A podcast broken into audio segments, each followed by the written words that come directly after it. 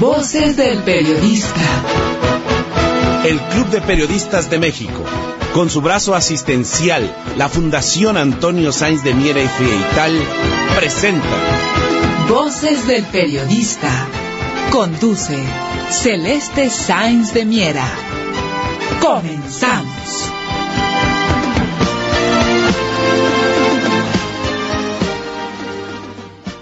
¿Qué tal, qué tal amigos? ¿Qué tal? Muy buenas tardes. Bienvenidos a este su programa Voces del Periodista, este programa que es de ustedes y para ustedes a través de las frecuencias de ABC Radio, las 760 de AM, de Organización Editorial Mexicana, este maravilloso grupo multimedia. Queridos amigos, gracias, querido ingeniero Víctor Melara García, allá en la Torre Tepeyac de esos bellísimos estudios en la Ciudad de México de ABC Radio. Gracias, Jonathan Álvarez, por el enlace cibernético y a todos, a ustedes, queridos amigos, amables eh, radioescuchas y cibernautas, pues un abrazo cariñosísimo para ustedes. Una mesa muy rica, como siempre, eh, pues con temas por demás interesantes, temas de interés nacional, análisis de fondo en esta mesa el maestro don Rodolfo Sánchez Mena, el doctor Rodolfo Ondarza Rovira, eh, la maestra Ceci Tapia, arroba solidaridad mil, y no nos puede faltar el análisis siempre agudo del maestro Enrique Pastor Cruz Carranza. A partir de la media, eh, tendremos también el privilegio de tener en esta mesa al maestro Rafael Barajas Durán, arroba Fisgón Monero. Queridos amigos, vamos a arrancar precisamente temas eh, relevantes. Hay mucho que decir, eh, mucho que sucedió en la mañanera, mucho que hablar tanto de energía como de el, Instituto Electoral, eh, como de cuestiones jurídicas, también de circunstancias que tienen que ver con lo que pasa con las vacunas. Hay tantas y tantas cosas. por favor, estén al tanto, queridos amigos, radio escuchas. Ceci, querida, ¿qué nos compartes en redes? ¿Qué es importante, interesante ver en redes? Y sobre todo lo que aconteció en la mañanera del día de hoy. Adelante, Ceci Tapia, Solidaridad Mil, fiscalista, defensora de derechos humanos y directora de redes de voces del periodista. Adelante, Ceci, querida. Claro que sí, querida Celeste. Pues hoy a todos los maestros, muy buenas tardes, maestro Rodolfo, maestro Enrique, como siempre, un placer de saludarles y próximamente al doctor Rondarza, que también se va a unir. Querida Celeste, pues mira, hoy en la mañanera estuvo muy interesante y dio mucho que decir en en las redes sociales y te voy a decir por qué. Resulta que en días pasados se había hablado de unos hashtags fuera jueces corruptos, que quieren un cambio de, o sea, todo esto contra la Corte, la Suprema Corte de Justicia de la Nación. Y esto no es un ataque porque la gente no sepa lo que quiere o porque como mucha gente dice, bueno, pues es que son los que le aplauden al presidente, etcétera, etcétera. No, se trata que la Suprema Corte de Justicia de la Nación le ha quedado muy corta en la justicia del país y eso incluye la ley eléctrica que hizo el presidente Andrés Manuel López Obrador y que bueno, finalmente ha recibido una, eh, pues un, algo en su contra, después seis veces más y luego nueve veces más en los amparos en positivo. Y entonces decían, ¿por qué? ¿Por qué está pasando esto? Entonces hoy en la mañana el secretario de la Comisión Federal de, de, Electricidad hablaba como las empresas privadas generadoras de luz, pues obviamente hablan que ellos dan energía, por supuesto que la dan, pero ¿cómo llegaron a tener ellos estas energías que entre comillas llaman limpias? ¿Cómo es posible que cuando eh, no se genera, pues ellos ganan, o sea, pagan menos que una tiendita y empezó a dar una explicación magistral y ojalá la gente pueda acercarse a verla y darse cuenta cómo la competencia no es real. Y la competencia que dice la Suprema Corte de Justicia de la Nación y los jueces y todos esos que, que nosotros no se habla de monopolio se habla que defiende a la propiedad privada, pues obviamente nada más está defendiendo la propiedad privada de sus amigos, de los dueños de los dineros, muchos, pero no de la, del Vox Populi, de los emprendedores, de los pymes y de las empresas pequeñas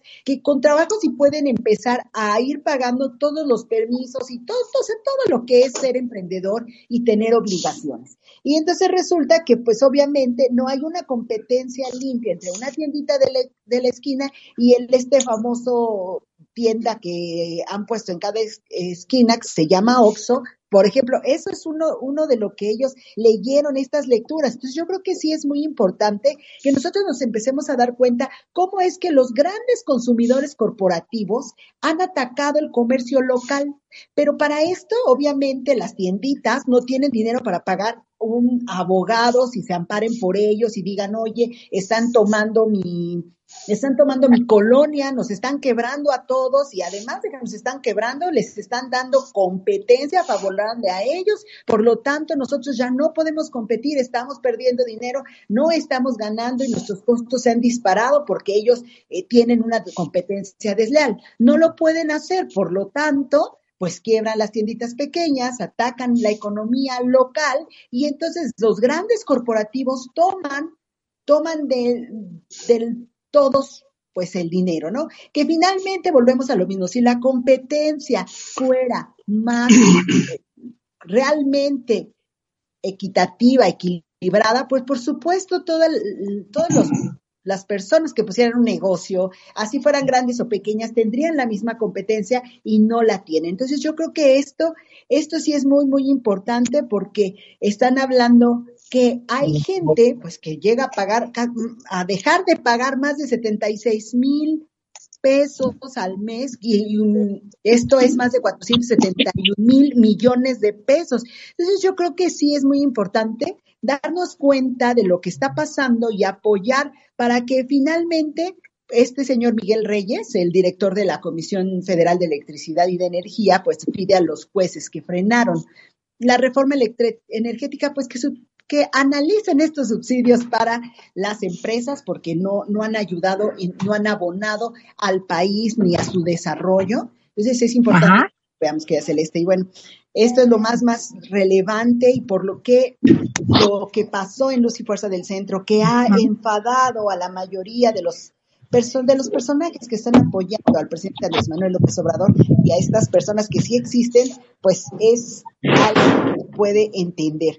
Y cuidado, porque este fin de semana viene el trabajo de los bots, de la oposición, se tiene que detener las mañaneras, se tienen que detener todo lo que tenga que ver con este ejercicio de la democracia que viene ya este año y que es el más importante del país en muchísimos años. Entonces no podemos hablar, no podemos decir muchas cosas acerca, bueno, las personas en el ejercicio del gobierno que pueda abonar a favorecer algún partido. Por lo tanto, esto también es algo que yo creo que vamos a platicar en el tras en este programa de lo que está pasando, querida Celeste. Y bueno, las redes sociales hoy están. Vamos rápido, vamos rápido, Ceci querida, para que alcancemos todos. Ese es todo mi comentario, gracias. Eh, ¿Ya, ya, ya terminaste, chiquita? Así es. Gracias, Cecilinda. Bueno, pues yo le pediría de favor, Jonathan, eh, tenemos precisamente de Andrea Calderón, nuestra querida compañera, los datos que nos van a dar pie también para saber qué pasa en las cámaras. Hay que estar alerta de todos los poderes. Estamos muy al tanto del poder ejecutivo, pero hay que ver el legislativo. Eh, y bueno, después hay que ver y dar seguimiento al judicial, por supuesto. Vamos a ver qué pasa en el legislativo, en el Senado y en la Cámara de Diputados. Adelante, querida Andrea Calderón. ¿Qué tal Celeste? Muy buenos días. Un saludo para ti, mis compañeros y en especial al auditorio pues para comentarte como cada viernes los temas más relevantes en el Congreso. Y para empezar, te platico que el clima electoral pues ya está calentando los ánimos entre los legisladores y es que el líder de Morena, Ricardo Monreal, le dio con todo al INE por su intención de anular la candidatura de Félix Salgado y por haber fijado las reglas para evitar la sobrerepresentación en la Cámara de Diputados. Pero mejor escuchemos sus palabras, Celeste, si te parece mucha preocupación que esté ocurriendo esto. Siento que carga con una dosis demasiado anti-AMLO, anti-Morena, anti-4T. Es evidente que están actuando con sesgo y eso me parece una mala decisión para un órgano constitucional autónomo. Que el INE está extralimitándose y de que su actitud parcial y claramente anti-AMLO, anti-Morena, anti-4T, nos coloca en una debilidad institucional de ser jueces parciales y de estar actuando en contra de un movimiento. También esta semana, Celeste, el Senado recibió en sesión solemne al presidente de Bolivia, Luis Alberto Arce, quien planteó la necesidad de que los organismos financieros internacionales se solidaricen con los países en desarrollo a fin de que se renegocien o incluso se condonen las deudas externas de las naciones que necesitan recursos para enfrentar la pandemia por COVID, en tanto pues que la discusión y eventual aprobación de la minuta de la Cámara de Diputados sobre la legalización de la marihuana se pospone hasta después de Semana Santa y esta pues continúa en análisis en comisiones. En San Lázaro las cosas también están que arden y las fracciones parlamentarias de Morena y del Partido del Trabajo en la Cámara de Diputados amagaron con impulsar el juicio político y la destitución de los consejeros electorales Lorenzo Córdoba y Ciro Murayama tras acusarlos de asumir una actitud facciosa y golpista para favorecer a la oposición. Esto pues precisamente por las reglas que fijaron para evitar la sobrerepresentación.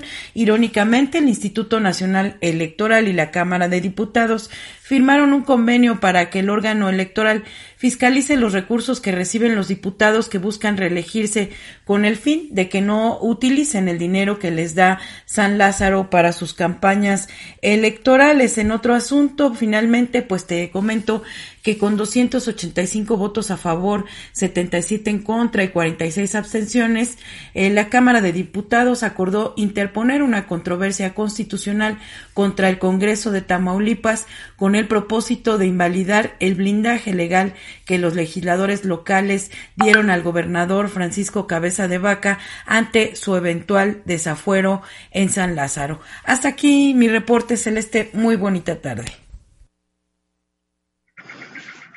Muchísimas gracias, muchísimas gracias, Andrea Calderón, compañera querida, gracias. Eh, y bueno, pues eh, aquí hay muchos temas a los que se les va a dar seguimiento, queridos amigos, en este programa. Eh, yo pediría, si fuera tan amable, el maestro don Enrique Pastor Cruz Carranza, compartirnos eh, en el contexto de lo nacional para después ampliar un poco más toda la lectura y el, eh, y, el contexto de lo que se está viviendo, queridos amigos. Eh, maestro Enrique Pastor Cruz Carranza, un ambiente, como dice Carolina, este, perdónenme, Andrea Calderón, precisamente un, un, ambiente tenso. vemos una, pues no, no una estatura para que realmente se pueda gobernar. Puedo estar equivocado, no lo creo, pero yo creo que es el presidente que ha tenido más problemas, digamos, más zancadillas que se le quieran meter precisamente desde estos poderes. ¿Qué opina usted, maestro? Adelante, don Enrique Pastor Cruz Carranza, representante del Club de Periodistas de México en el bellísimo estado de Campeche y parte fundamental de Voces del Periodista y conductor de A Fuego Lento allá en esa región del país. Adelante, maestro, lo escuchamos. Sí, licenciado, muy buenas tardes, buenas tardes a todo el equipo. Y efectivamente eh, estamos ante un momento muy importante en la vida democrática, jurídica de nuestro país y por supuesto eh, forma parte de lo que es la cuarta transformación. La cuarta transformación, para quienes la repiten sin tener idea, se trata precisamente de la consecuencia posterior a un ejercicio democrático ejemplar como fue el pasado proceso. Los expertos en la materia dicen que después de uh, la democracia viene la transformación, el cambio. Entonces, lo que estamos viendo hoy es a un gobierno que está enfrentando toda una estructuración que fue finamente elaborada modificando la constitución, las leyes, todo haciendo del derecho lo inmoral para justificar lo inaceptable y lo fuera de la lógica, que hoy se refleja precisamente en este asunto de la cuestión de la ley eléctrica, que tendremos que irnos, por supuesto, rápidamente a la historia de cómo se inicia este procedimiento de asaltar a la energía eléctrica a partir del gobierno de Vicente Fox cuando llega a la Secretaría de Energía Felipe Calderón Hinojosa y con él por supuesto, Juan Camilo Muriño como subsecretario de Electricidad para que una vez llegado al gobierno en el 2006, el gobierno ilegítimo, se iniciara este procedimiento para despojar de la energía eléctrica. Si le parece, maestro querido, con esto regresamos. Vamos a un corte, queridos amigos, y regresamos a Voces del Periodista.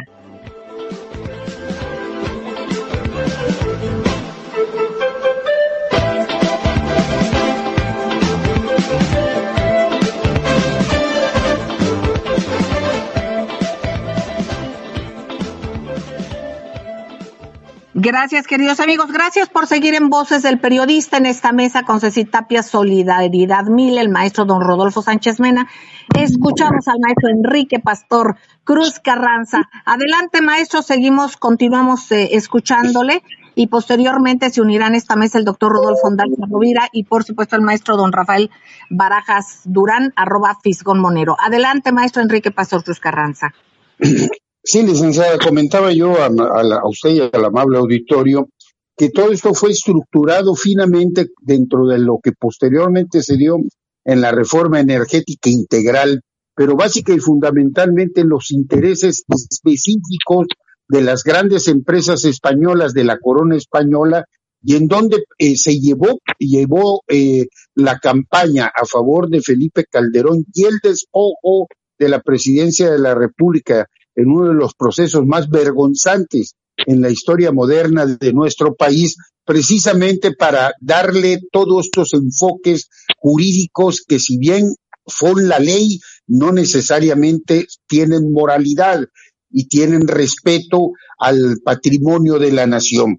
Cuando señalaba hace un momento la maestra Ceci Tapia el asunto de eh, los eh, compañeros trabajadores de la compañía de luz y fuerza, fue parte de esa estrategia de despojo donde eh, esgrimiendo una serie de argucias verdaderamente fuera de todo contexto, se trató de complacer a una empresa, un monopolio televisivo para despojar de la fibra óptica que era propiedad de la de la compañía Luz y Fuerza para una empresa privada.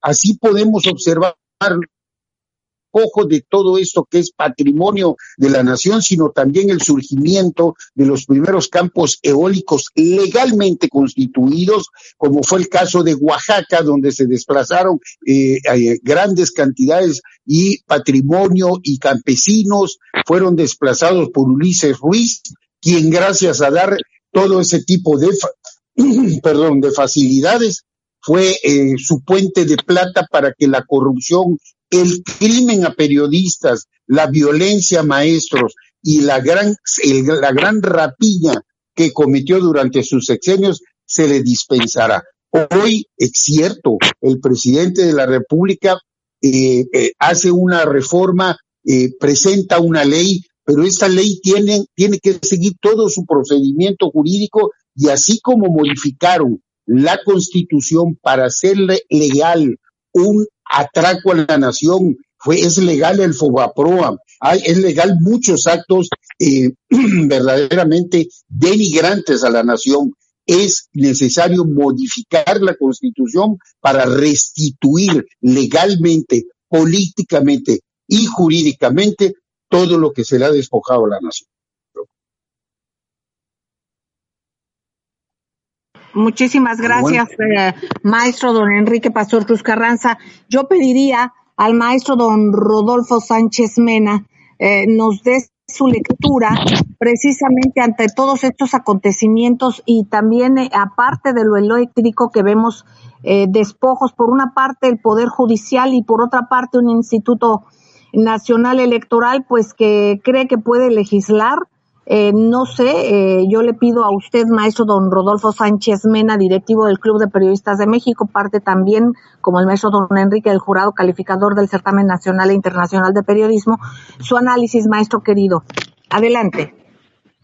Cómo no, con mucho gusto. Saludo a todos los compañeros, Ceci Tapia, don Enrique, cómo se, se encuentran. Eh, pues mi comentario, mi análisis va en dirección de trabajo que está realizando el INE y la sesión que realizó en donde dio a conocer que 40 candidatos, principalmente de Morena, es decir, 40 candidatos de Morena, estaban, los bajaba, o sea, es decir, que les quitaba el registro por eh, no haber presentado sus gastos de precampaña, de acuerdo con la facultad eh, que tiene el INE, tiene una facultad legal para hacerlo. ¿Esto qué sucede? ¿En qué condiciones, en qué contexto sucede? Uno, primero, como dice Ceci Tapia, todos sabemos, es la elección más grande que va a tener nuestro país y se juega varias gobernaturas que algunas son estratégicas y sobre todo el papel del Congreso, quién va a ganar la mayoría y cuando tiene uno y gana uno la mayoría, pues es más cómodo gobernar. Entonces, eh, en este contexto, se da la designación por parte del presidente Biden de la señora Kamala Harris en términos formales para atender la cuestión migratoria.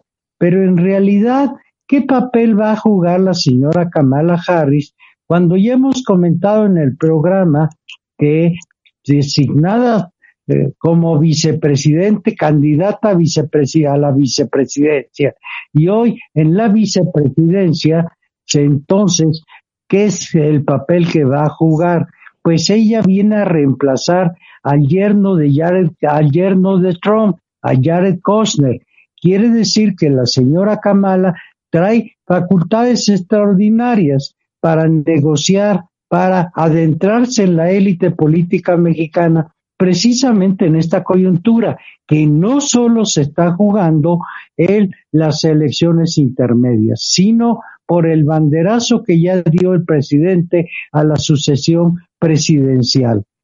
Entonces, ¿qué es lo que tenemos cuando la señora Kamala Harris está designada? Pues entonces por el vicepresidente Biden para ver las cuestiones migratorias, pero amplía todo su espectro de acción, ¿sí? Porque a los Estados Unidos dos temas son de interés fundamental.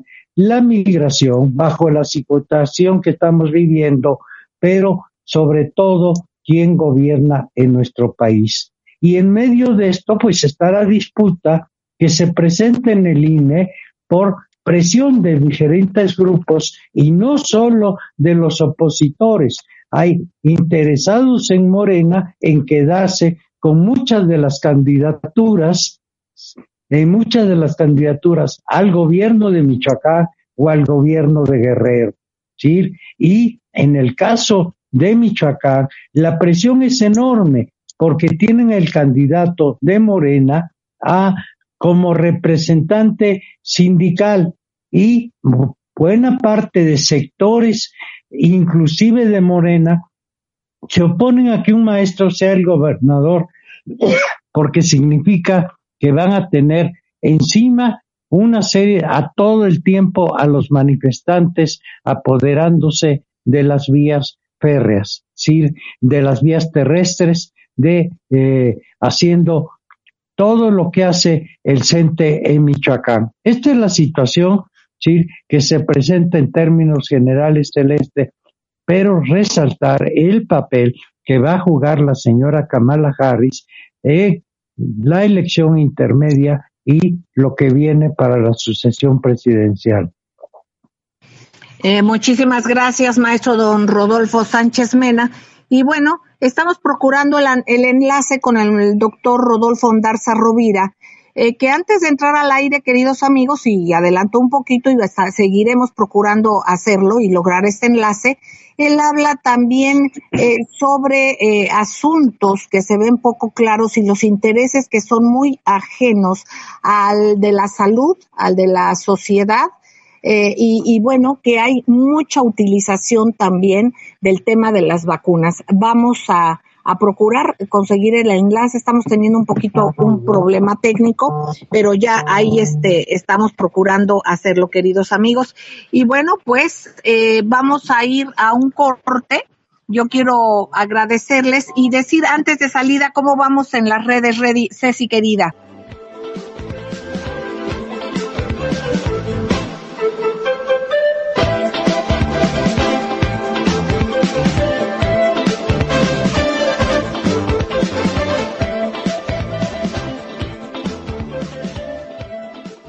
Gracias, queridos amigos, gracias por seguir con nosotros en su programa Voces del Periodista.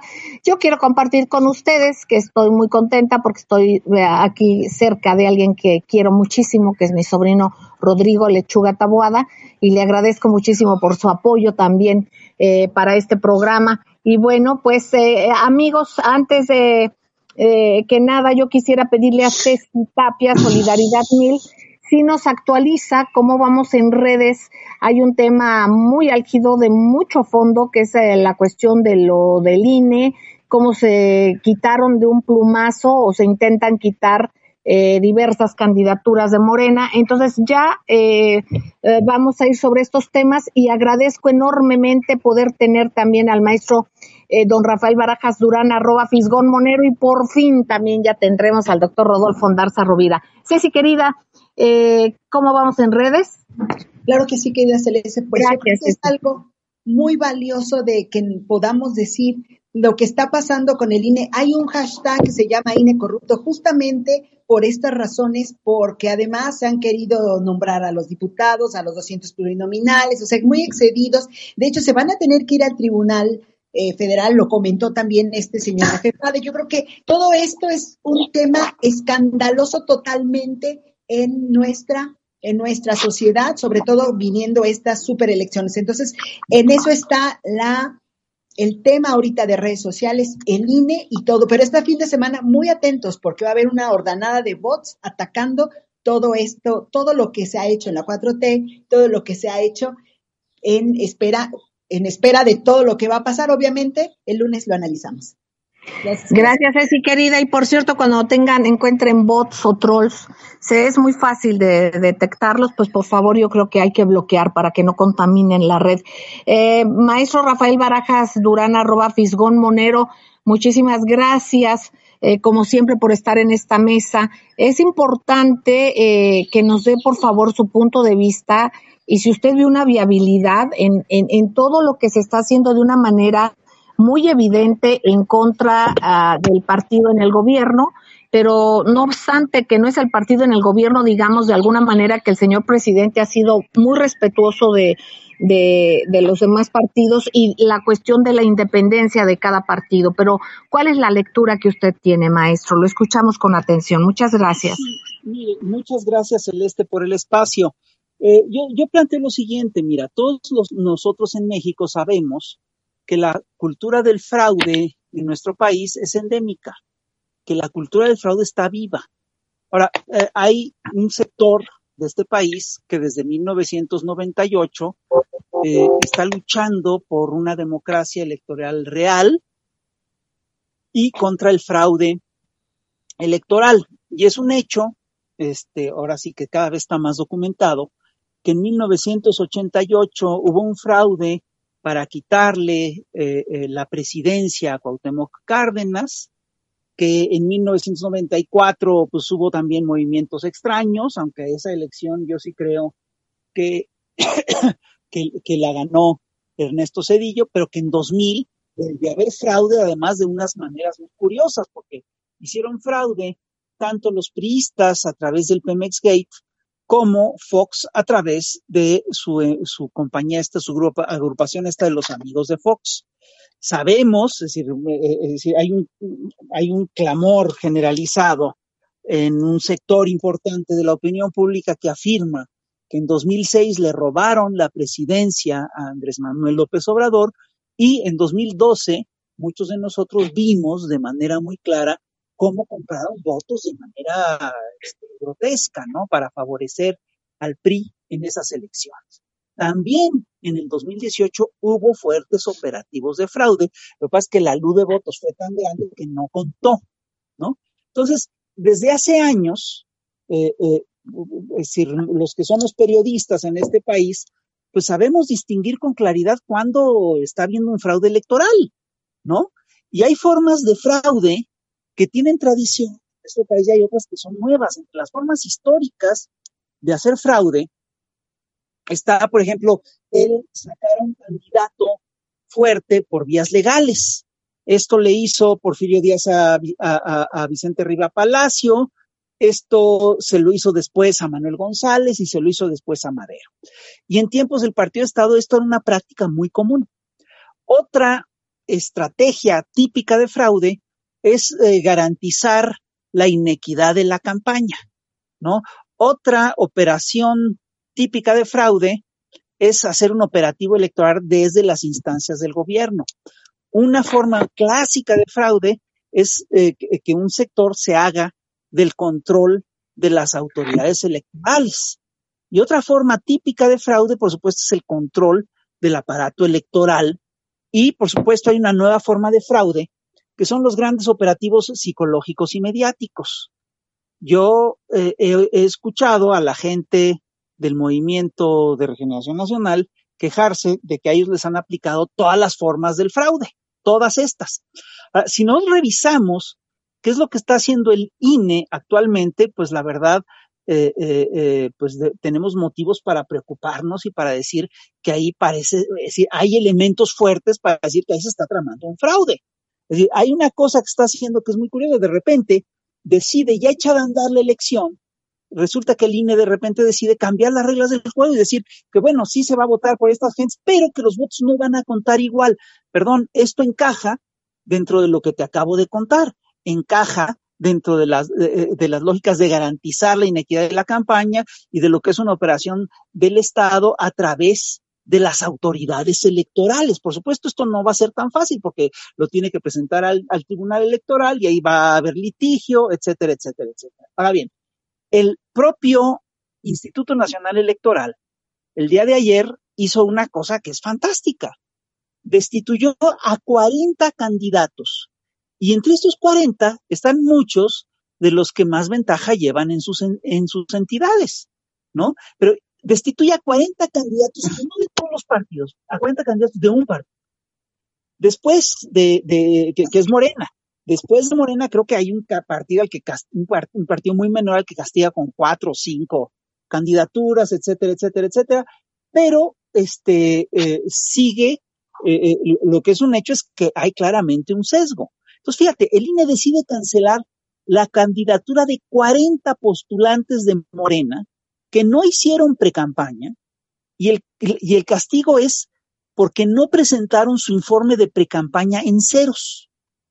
Si nosotros revisamos eh, cómo se ha sancionado esto históricamente, veremos que en general se ha, se ha visto como una falta menor, ¿no? Y es un hecho que el INE podría haber optado por una amonestación o por una sanción económica, pero eh, existía en la norma la posibilidad de cancelar las candidaturas y decidió cancelar 40 candidaturas, 40. Esta sanción no tiene precedente. Nunca el Instituto Electoral le había tumbado 40 candidaturas a un partido. La maniobra es cínica y es legalmente insostenible. Solo se puede manejar, entre otras cosas, por, o solo se puede sostener a través de una campaña mediática diciendo, no, por fin se está haciendo justicia, etcétera, etcétera. Que estas campañas además ya las hemos visto funcionar una y otra vez. Cuando a López Obrador le, este, lo acusaron, eh, lo quisieron desaforar, el alegato siempre fue, ¿cómo? ¿Vas a estar en contra de la legalidad electoral? ¿Tú crees que es, que es incorrecto que se aplique la ley? No, queremos que se aplique la ley, pero queremos que se aplique parejo a todo el mundo, no de manera sesgada. Eh, esta maniobra legal es típica de lo que es el lawfare, de lo que son las guerras judiciales. Y esta maniobra judicial básicamente beneficia a los rivales del partido al que están sancionando y los rivales son el PRI, el PAN y el PRD, que hoy están aglutinados en un solo bloque político. Ahora, es curioso porque ¿qué es lo que estamos viendo?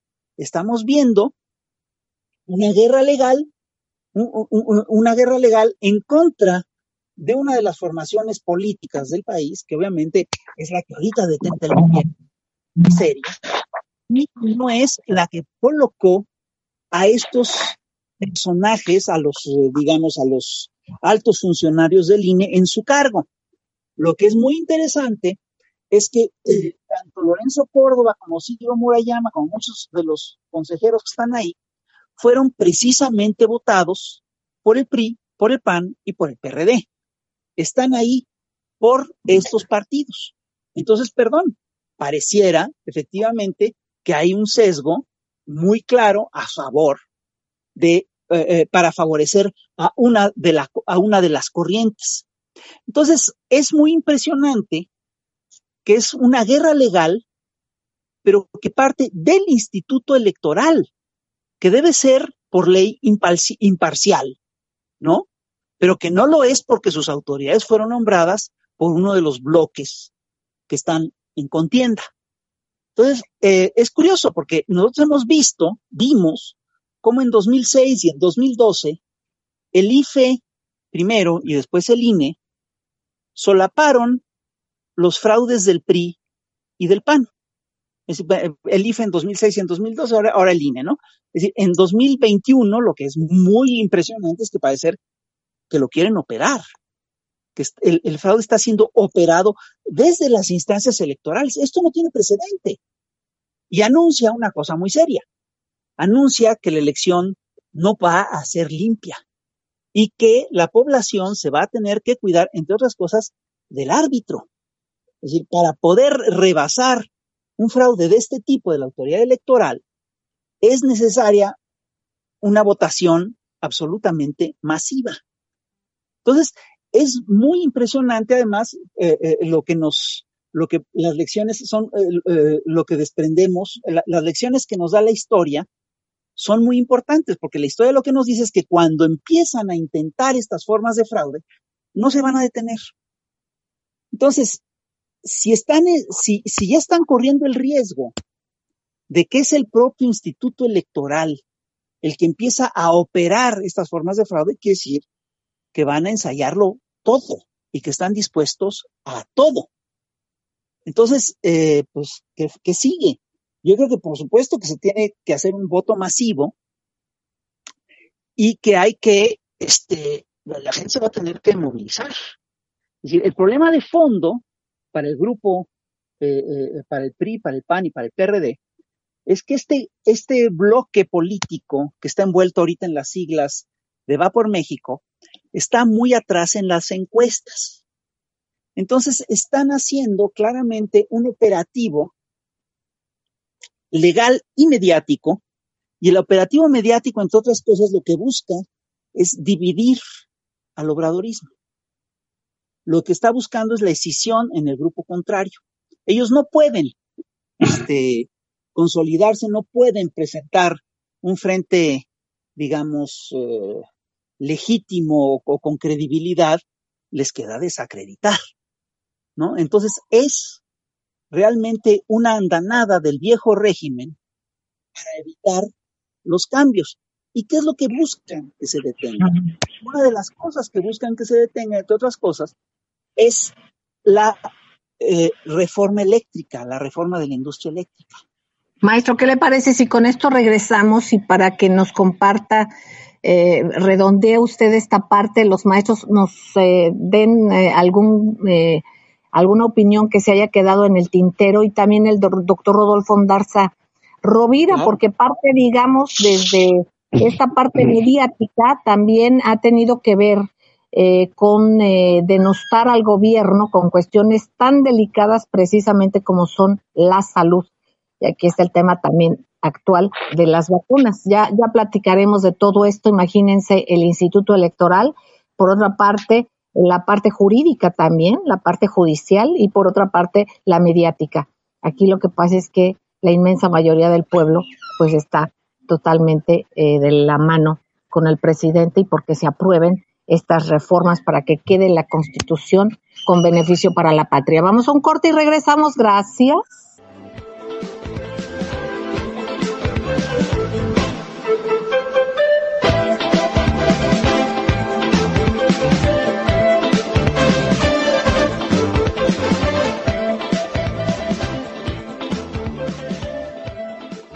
Gracias, queridos amigos. Gracias por seguir con nosotros en Voces del Periodista. Eh, maestro don Rafael Barajas Durán, en esta mesa compartía con el doctor Rodolfo Andarce Rovira, don Rodolfo Sánchez Mena, Tapia, el maestro Enrique Pastor Cruz Carranza y su servidora Celeste Sáenz de Miera. Maestro querido, redondear este análisis importantísimo y esta necesidad que obliga eh, precisamente con estas intentonas, así como fue en el año en el, año en el 2018, pues eh, eh, el aglutinamiento del pueblo para defender precisamente la visión de país por la que por la que votamos. Adelante, maestro, lo seguimos escuchando. Sí, claro, mira, es curioso porque obviamente todo esto se da, es decir, en el contexto de un pleito muy serio alrededor del tema de la electricidad. Es decir, hace poco ha salido a colación, lo ha planteado una y otra vez el presidente en las conferencias mañaneras, el tema de cómo hay un grupo eh, de grandes empresarios que eh, con el cobijo de las reformas energéticas planteadas en los sexenios neoliberales, han hecho unos negocios absolutamente extraordinarios, ¿no? Eh, con a, costillas de, Comisión Federal de Electricidad. El día de hoy en la conferencia mañanera, Manuel Bartlett dio toda una serie de datos y, también un ayudante dio toda una serie de datos que son muy impresionantes, ¿no? Que te hablan de cómo efectivamente un sector muy reducido de grandes empresarios se ha hecho increíblemente rico, entre otras cosas, eh, eh, recibiendo grandes subsidios eléctricos, ¿no?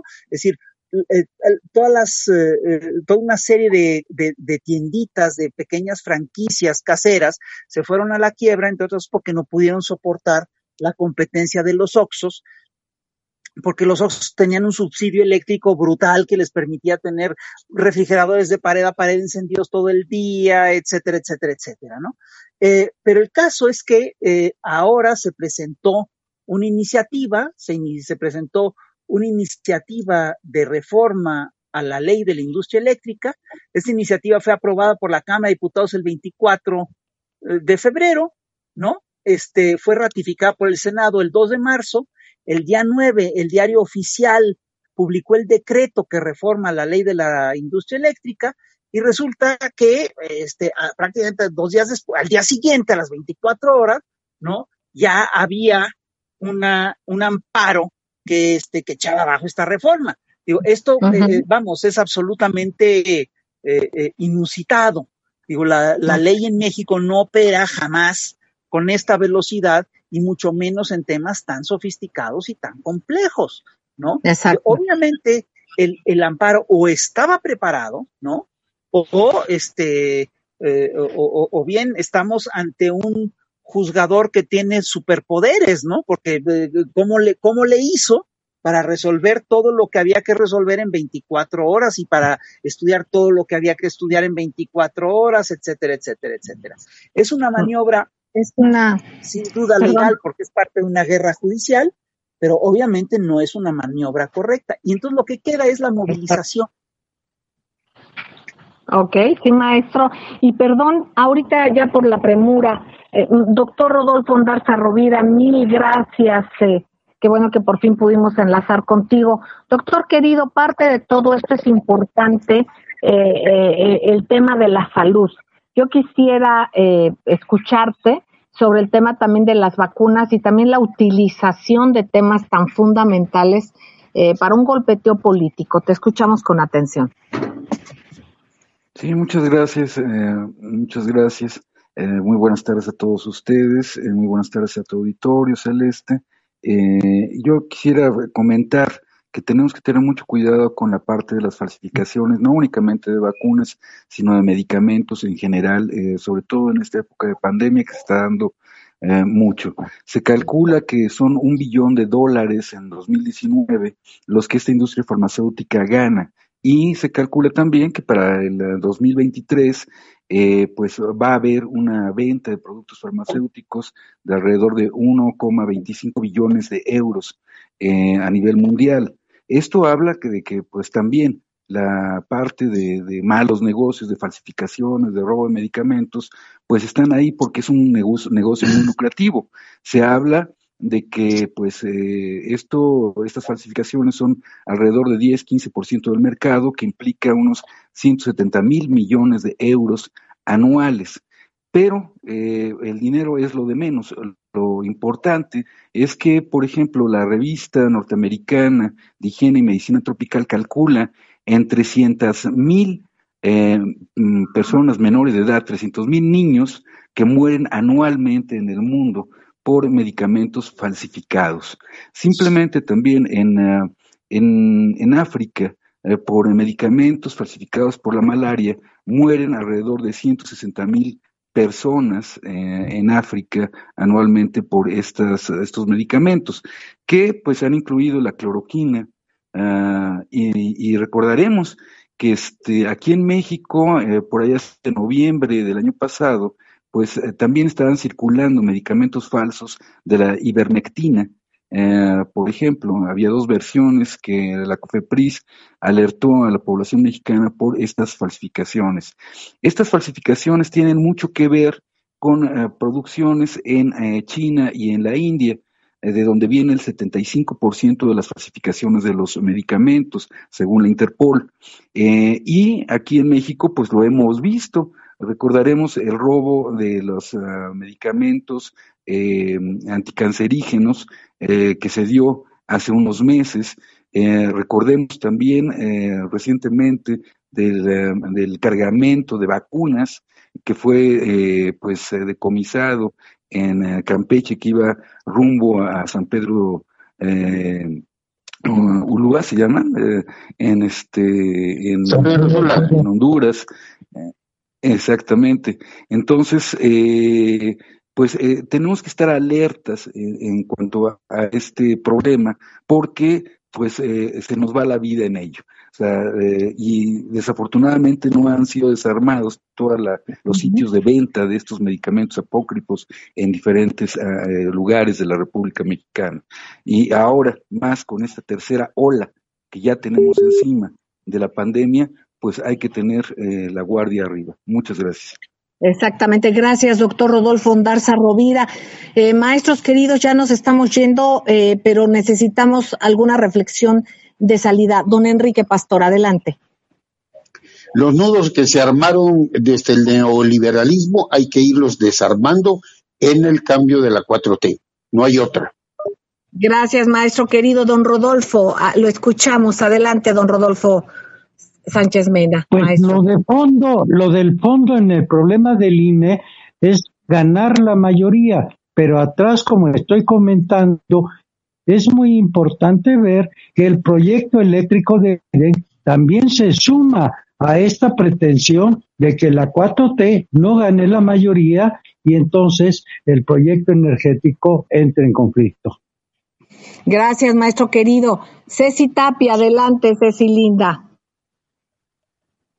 pues yo creo que esto, esta, este fin de semana va a ser muy determinante. Hay que estar muy pendiente de las redes sociales, por favor. Y por supuesto, háganlo saber en el hashtag Voces del Periodista. Hay que hacer un análisis el día lunes, porque no viene solamente lo que es el INE, la Suprema Corte y todo esto que está dependiendo de nuestra de este ejercicio de democracia que viene para este año. Hay que estar atentos. Eso es todo. Gracias, Ceci, querida. Eh, bueno, pues doctor Rodolfo Andarza Rovira, adelante. Pues yo creo que esto debe hacer recapacitar a Morena sobre las coaliciones y sobre las candidaturas comunes con sus aliados naturales. Ahora, pues eh, yo creo que tienen que recapacitar y no quedarse con todas las piezas. Es todo. Gracias. Gracias, maestro querido. Don, don Rafael, maestro querido, y antes de salir eh, su reflexión, por favor, ¿con qué nos deja? yo, yo creo que llevamos ya los mexicanos eh, eh, varias, varios años ya movilizándonos en defensa, eh, entre otras cosas, de lo, que, de lo que es la soberanía energética. Es decir, no debemos olvidar que hubo una movilización muy importante cuando Felipe Calderón presentó su reforma, su proyecto de reforma energética. Y este, y bueno, yo creo que la gente eh, lo que lo que están haciendo es que ese sea el tema de estas elecciones, la defensa de la soberanía. La defensa de la soberanía, imagínense, queridos amigos, hay que hacer que se voltee esto. Eh, precisamente cuando se quiere golpear al país, el país se une. Eh, gracias, sigan en estas frecuencias porque aquí se escucha plural y de eso es de lo que se trata. Cuídense mucho, queridos amigos, estamos en contingencia. Un abrazo, gracias maestros, gracias queridos amigos.